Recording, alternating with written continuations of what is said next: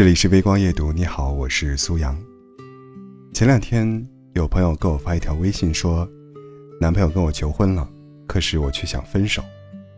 他跟男生恋爱长跑五年，有两年半的时间都住在一起，去对方家里吃过饭，在一起过了好几个中秋和除夕，就连对方的朋友都热络到像自己的朋友，对方的父母都亲近到像自己的父母。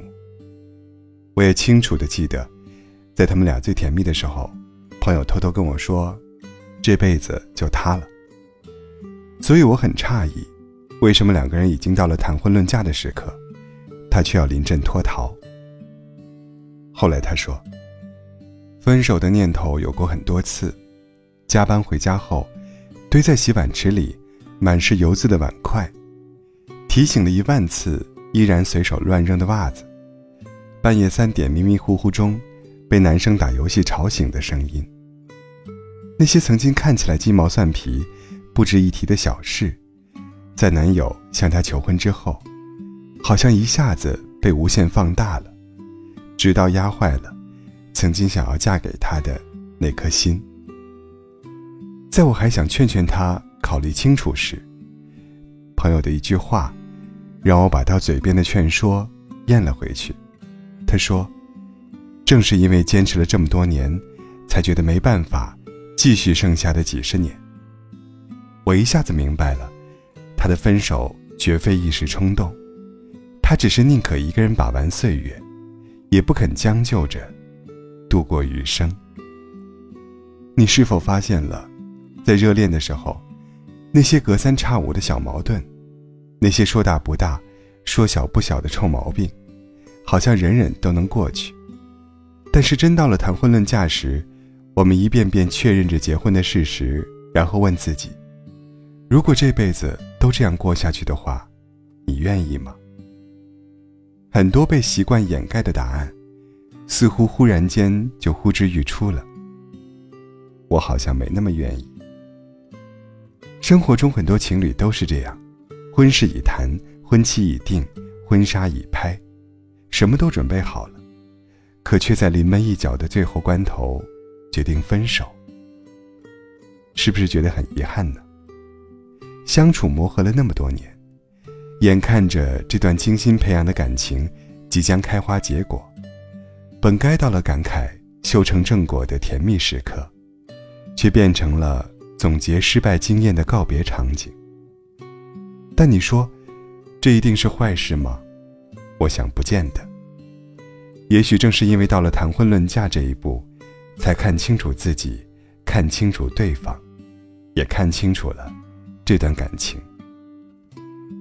哪怕在别人看来，这段感情光鲜幸福，被周围人艳羡，可身在其中的你很清楚，这段感情早已风雨飘摇，不堪一击，根本经不起婚姻对他的打磨和压力。所以，即使不舍，即使还有爱意，也要分开，好好爱自己。我想起一部电影《半个喜剧》。在这部电影当中，郑多多和高露相恋多年，已经谈及婚嫁。可笑的是，高露和闺蜜一起去试婚纱时，郑多多却在不停私会各种女人，甚至冒充单身，和上学时的女神默默。发生关系。好在婚礼的最后一刻，默默揭开了渣男的真面目。知道一切的高露决绝的撕下婚纱，终止婚礼。但电影终归是电影，现实生活中却很少有人能做到。更多的是，宁愿在男人虚假的承诺和表白中自欺欺人，舍不得，也放不下。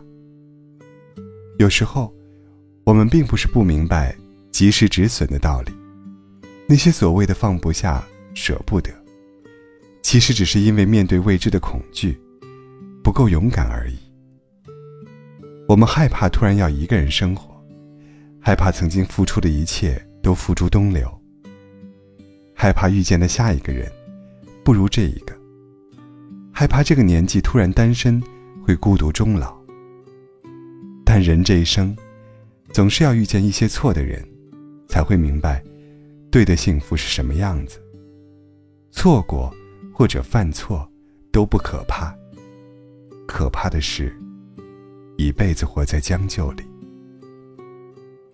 能遇到那个可以携手一生的人，当然很幸运，但如果不能，我们也要有勇气及时止损，趁早结束这段不合适、也不正确的感情。傅首尔曾说：“最值得留住的，是那个深情又不计得失的自己。”多好啊！我曾经那么认真，又勇敢的爱过。多好啊！我依然这么真心。又勇敢的爱着。希望我们在爱情里，既能及时行乐，也能及时止损；既有义无反顾、不计得失爱别人的能力，也有放下一切、好好爱自己的勇气。